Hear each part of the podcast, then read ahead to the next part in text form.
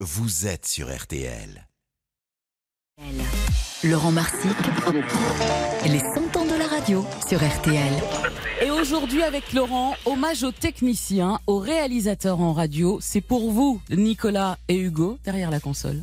Il y a dans l'histoire de la radiodiffusion en France des noms qui, hélas, ne sont pas passés à la postérité. Et pourtant, voici un homme qui pourrait avoir son nom écrit en lettres d'or dans toutes les radios de France. Maurice Vino. En 1922, cet ingénieur spécialisé en climatisation et féru de littérature va déposer une demande pour la création d'une radio qu'il souhaite doter d'un poste émetteur TSF monté sur un châssis automobile. Projet jugé sympathique, quoi qu'irréalisable, il avait tout simplement inventé les voitures émettrices que les radios utilisent encore aujourd'hui. Cela n'empêchera pas Maurice Vino d'avoir une très belle carrière radiophonique.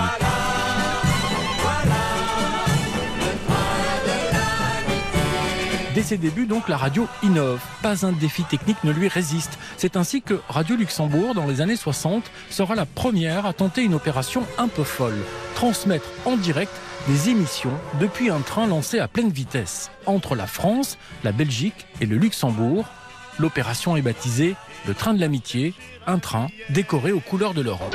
Ce fut un joyeux voyage, mais aussi à chaque halte la chaleureuse manifestation des auditeurs venus voir de près les visages de tant de voix familières. Un wagon est entièrement équipé de fils et autres appareils de transmission. Le signal est envoyé vers un avion, lui-même équipé d'un transmetteur qui renvoyait le signal vers le centre de modulation à Paris, qui à son tour le transmettait vers l'émetteur installé au Luxembourg. Le train encore, cette fois-ci en 1981, à bord du train le plus rapide du monde, le TGV, lancé à 380 km/h. Ces émissions sont diffusées en direct, ce qui représente une performance technique assez étonnante.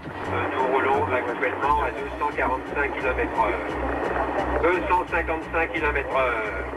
260 km/h. RTL est en direct et l'homme des défis à RTL à l'époque s'appelle Michel Leblanc. Il témoignait pour raconter ce défi. Comment, à une telle vitesse et dans un train, peut-on diffuser des émissions de radio? Et pour euh, être en direct actuellement, nous avons disposé le long de la voie de voitures techniques. Tous nos techniciens sont installés depuis cette nuit, à peu près tous les 80 km.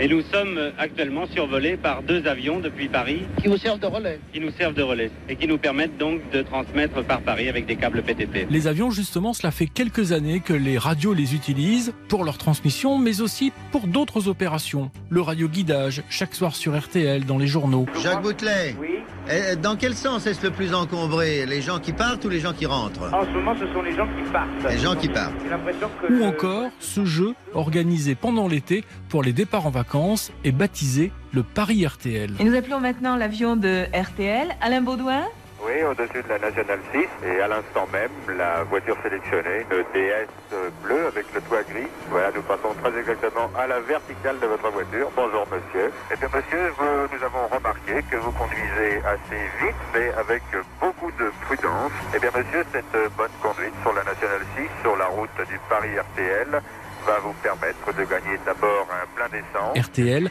est une première mondiale, il n'y a pas si longtemps, en 2009 cette fois-ci, la première émission de radio en apesanteur. Ils étaient trois ce jour-là à embarquer dans un avion du CNES, Vincent Parisot, Anne Le Hénaff et Vincent Perrault. Voilà, on démarre la parabole, donc là je me sens très lourd. Effectivement, j'ai l'impression de peser un poids énorme. J'ai du mal à vous parler. Et puis, il y a tous les autres défis, ils sont quotidiens, pour que tout simplement partout, des voix s'envolent vers vos postes de radio. Radio, histoire exceptionnelle racontée par Laurent Marcy que vous pouvez évidemment réécouter sur la nouvelle application RTL.